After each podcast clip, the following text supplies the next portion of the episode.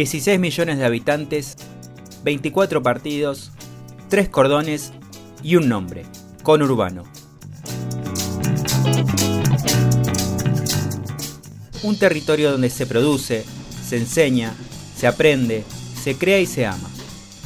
Un territorio donde siempre pasan cosas y te las contamos en Acá No Más.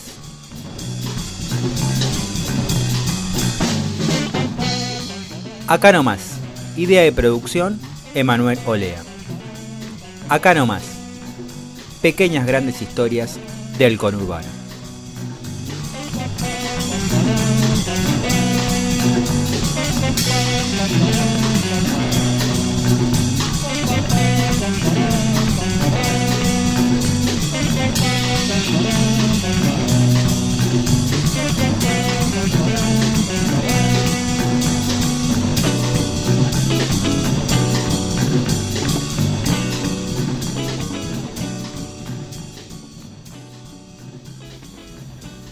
Hola, ¿qué tal? ¿Cómo están? Bienvenidas y bienvenidos a Acá Nomás, un podcast en el que intentamos contar algunas historias que suceden en el conurbano y que muchas veces no tienen lugar en los grandes medios. A veces porque lo que pasa en los barrios no le interesa a los medios hegemónicos y otras veces porque para algunos el conurbano es algo así como un lugar casi inhóspito en el que solo hay espacio para malas noticias. Y nosotros queremos contar que no es así, que pasa mucho en el conurbano. Mi nombre es Emanuel Olea y así arrancamos acá nomás.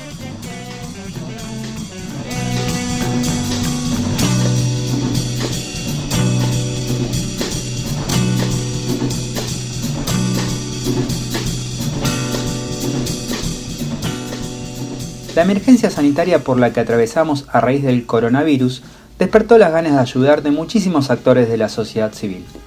Día a día vemos ejemplos de cómo distintos sectores van organizándose para colaborar desde donde se pueda.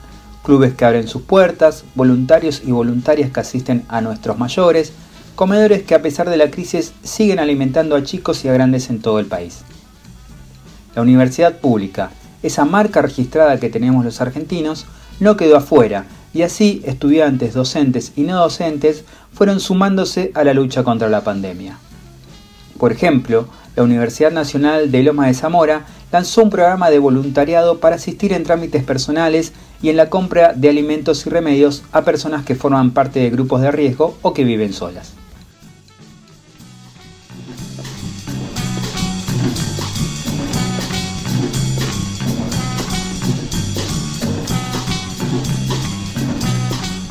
Otro caso es el de la Universidad Nacional de La Plata, donde a través de una iniciativa financiada por esta casa de estudios, estudiantes y docentes de la Facultad de Ingeniería comenzaron a fabricar, mediante impresiones 3D, máscaras protectoras faciales para profesionales de la salud y así reducir el riesgo de contagio de coronavirus. De este proyecto también participan la Escuela de Aeromodelismo de La Plata y la Comunidad de Impresión 3D. Acá nomás conversó en forma telefónica con Roberto Argueta, que es un inmigrante salvadoreño de 31 años y uno de los impulsores de esta iniciativa. Argueta es estudiante de la UNLP y docente en la Escuela de Aeromodelismo de La Plata, de El Salvador a la ciudad de Las Diagonales, de estudiar aeronáutica a fabricar máscaras contra el coronavirus. Roberto, te, te pregunto en principio, ¿quiénes forman parte de esta iniciativa y por qué tomaron esta decisión de fabricar estas máscaras? Mira, formamos parte muchísimas personas. Eh, la iniciativa nació de un profesor que tengo en la facultad, eh, que es una de las autoridades de la UNLP, pero se extendió muchísimo. Nosotros empezamos a convocar gente, eh, digamos, mi grupo principal de trabajo inicial fue eh, mis compañeros de trabajo en la Escuela de Aeromodelismo La Plata, que todos contamos con, con impresora 3D. Entonces los convoqué a ellos y dije, bueno, mi equipo de siempre para hacer algo y luego empezamos a convocar, a convocar por redes sociales y fue saltando muchísima gente por toda la ciudad que, contaba con la impresora 3D, tenía ganas de, de hacer algo por, por todo eso que está pasando. Y al final ahora somos más de 100 personas eh, y estamos contando con más de 110 máquinas y esto te digo, hay gente, hay tanto alumnos, docentes, investigadores, de todo el UNLP, así como gente que no tiene nada que ver con la universidad también, que se, digamos que nos hemos autodenominado la comunidad maker de La Plata, digamos. Eh, ya habían grupos que estaban más o menos organizados, o por lo menos gente que se había agrupado por, por estar en esta movida del diseño y de impresión, producción de piezas en, impresión 3D, pero nunca se había visto un grupo tan grande y tan organizado acá en La Plata para poder producir ese tipo de máscaras. ¿Cuántas máscaras estaban produciendo por día y cómo es este proceso de fabricación de estas máscaras? Mira, hoy día eh, nosotros estamos limitando un poco la producción en base a los recursos que tenemos, porque ciertamente podríamos producir más, eh, pero sabemos que reabastecernos de, de, los insumos eh, nos toma varios días. Entonces hemos decidido pedirle a los makers que hagan dos máscaras por día, lo máximo tres, y con eso nosotros estaríamos eh, fabricando más o menos dos, entre 250 y 300 máscaras por día. Eh, podríamos hacer más, pero la verdad es que preferimos no matar las, las máquinas ni a la gente también que pueda descansar un poco, que pueda entretenerse con actividades personales y creo que de ahí es un punto de partida muy grande de por qué la gente se sumó a hacerlo, porque les nació la, el tema de la solidaridad, querer ayudar, querer hacer algo, aunque sea encerrados de su casa. ¿Cómo es el proceso? ¿Ustedes bajan el modelo, el diseño y después pieza por pieza se va armando? ¿Cómo es este proceso? Sí, mira, la, la máscara, que no te, no te terminé de contestar en la pregunta anterior, eh, consta de cinco piezas. De esas cinco piezas, cuatro las hacemos en la impresora 3D. Eh, la visera, el, lo que sería una especie de resorte que sustituye el elástico que comúnmente vemos en, en antiparras, ese tipo de, ítems, eh, lleva un soporte que le da forma en la parte de abajo del acetato y una cuña que hace que el acetato no se, no se mueva y no se salga de la visera.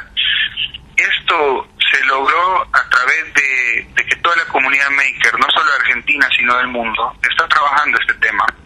Eh, la mayoría de las cosas que nos llegaron eh, han sido diseñadas en España, eh, que gente empezó a hacerlo antes que llegara el virus acá, antes que la gente acá se preocupara por eso, ellos ya tenían el problema ya. Algo que yo creo que sí se hizo acá en Argentina, que lo hizo un maker de Buenos Aires, es este sistema de como resorte que sustituye el elástico. Eso sí creo que se, se diseñó acá en Argentina y nosotros hemos probado muchos modelos, no solo uno. Eh, empezamos a evaluar cuestiones de comodidad, eh, tiempo de, impresión, eh, material que se consume para hacerlo y también un poco ha tenido que ver la, decisión de los mismos médicos y les hemos podido mandar a través de, de otros makers muestras. Han, han, habido makers que se han dedicado a llevarle muestras a los hospitales y que ellos hagan una devolución diciéndonos qué cosas se le pueden mejorar o qué modelos les va mejor a ellos. Porque la, la, tengo entendido que la iniciativa de ustedes no solo incluye la fabricación, sino también la distribución de estas máscaras, ¿no?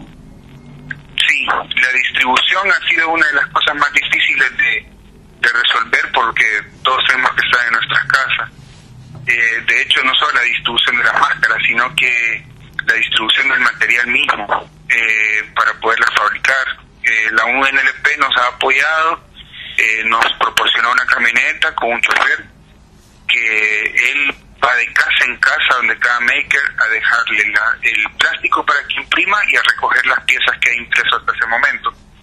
Eh, después esto se lleva a un centro de acopio que la universidad nos proporcionó una sede del, del comedor universitario para poderlo tomar de, de centro de acopio. Y, y desde ahí se ordenan los kits para cada institución de salud y ahí tiene que llegar un representante de cada hospital o clínica a recoger sus máscaras y eso fue una decisión que tomamos para evitar que los no docentes que nos ayudan con toda esta labor eh, se vean expuestos a, al ambiente, digamos, eh, al virus de los hospitales. Eh, hemos estado en comunicación con varias entidades del Estado, el Ministerio de Salud de la provincia de Buenos Aires, la Policía Científica de acá de La Plata, eh, con varias divisiones de la policía, de hecho, con la Municipalidad de La Plata incluso, y todos tienen mucha gana de, ayudar, de colaborar. Eh, al final algunos, por mucho que quieran, digamos que a ellos tampoco los recursos en esta situación de crisis les alcanzan como para solucionar los problemas.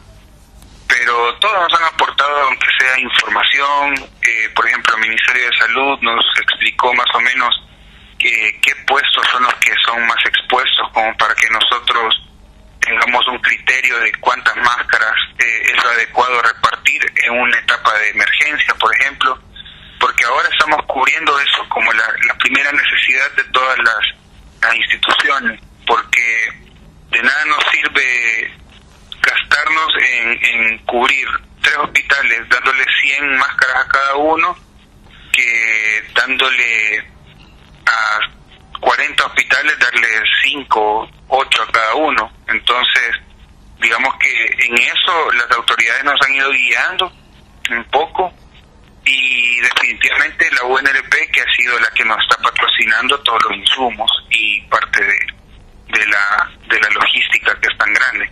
¿Y cómo ves el, rol que ocupa la universidad pública en toda esta emergencia que estamos viviendo?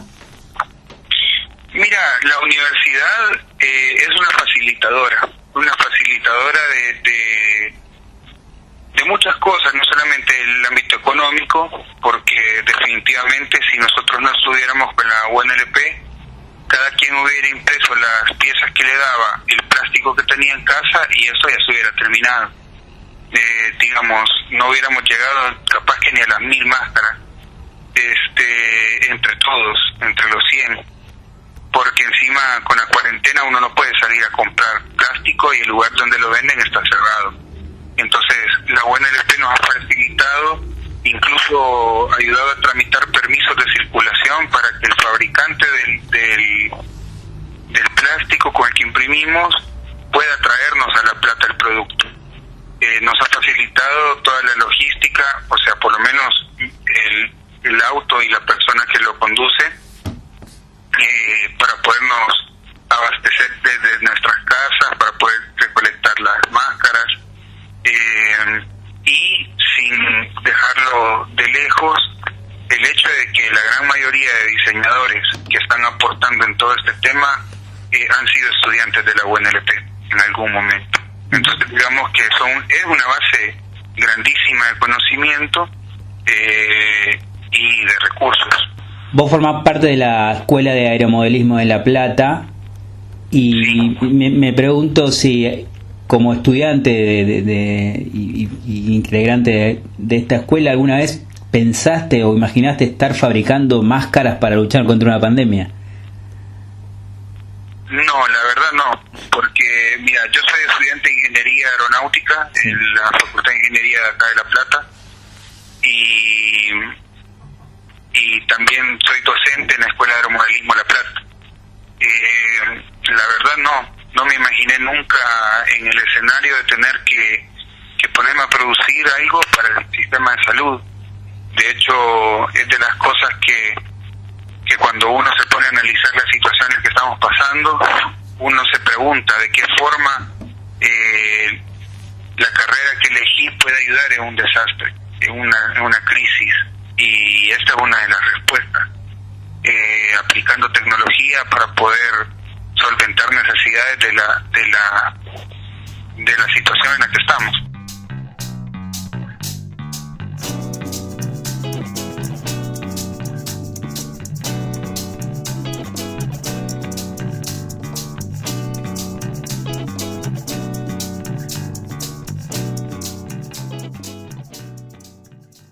Este grupo de docentes y alumnos de la Facultad de Ingeniería de la UNLP ya imprimió unas 1.500 máscaras y 500 están en proceso de distribución a distintos centros de salud para que puedan ser usadas por profesionales.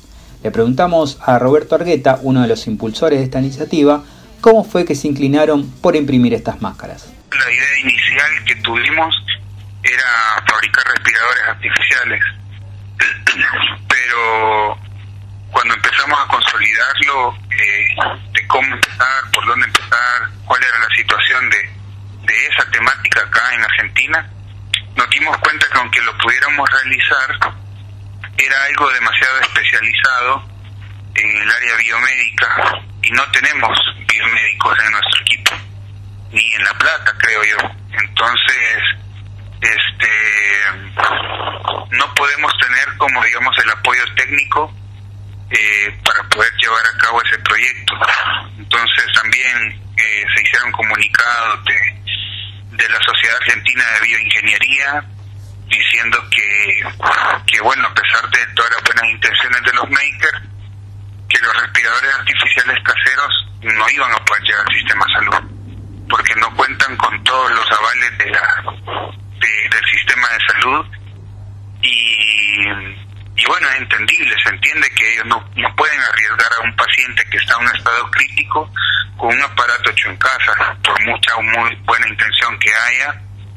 Eh, digamos que nos pincharon un poquito el globo, pero ahí fue cuando nosotros reaccionamos y dijimos, bueno, esto es en serio, veamos qué sí podemos hacer o sea, qué cosas sí podemos hacer y que sí van a poder utilizar los médicos, que está a nuestro alcance, que está dentro de las posibilidades de, logística. Y ahí empezando a averiguar nos dimos cuenta de las máscaras.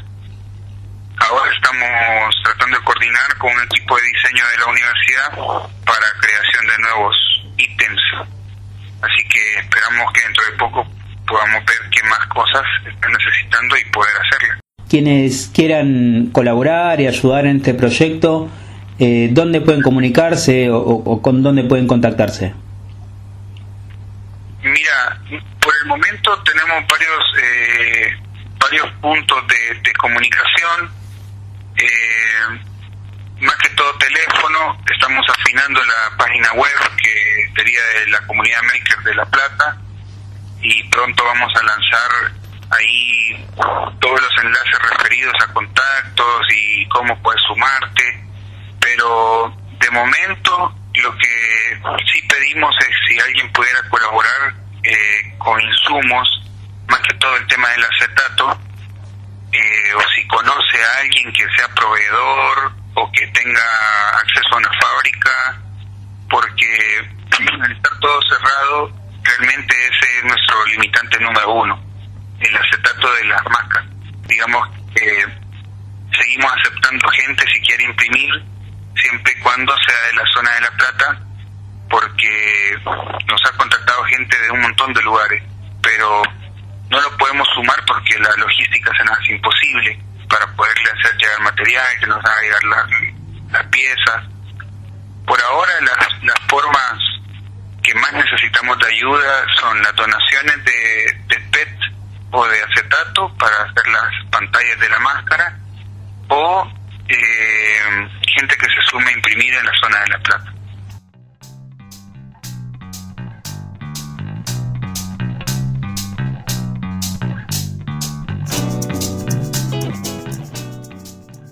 Pasó por acá nomás Roberto Argueta, estudiante de la Facultad de Ingeniería de la Universidad Nacional de La Plata y uno de los impulsores de este grupo de estudiantes y docentes que imprime máscaras 3D para repartir en distintos centros de salud para luchar contra el coronavirus. Quienes quieran sumarse a este grupo pueden comunicarse al número 0221 15 46 8517 0221 15 46 8517 o a la página comunidadmaker.com.ar. Mi nombre es Emanuel Olea, para mensajes o sugerencias pueden comunicarse en mi cuenta de Twitter arroba Emanuel Olea o al Twitter del programa que es Acá Nomás Podcast. Nos vemos en la próxima y como siempre les decimos, en el conurbano pasan muchas cosas y te las contamos en Acá Nomás.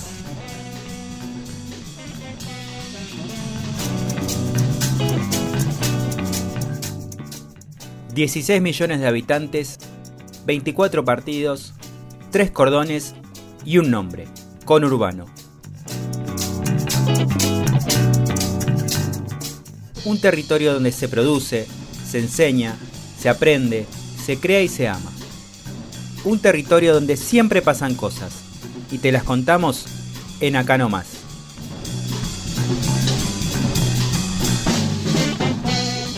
Acá nomás. Idea de producción, Emanuel Olea. Acá nomás. Pequeñas grandes historias del conurbano.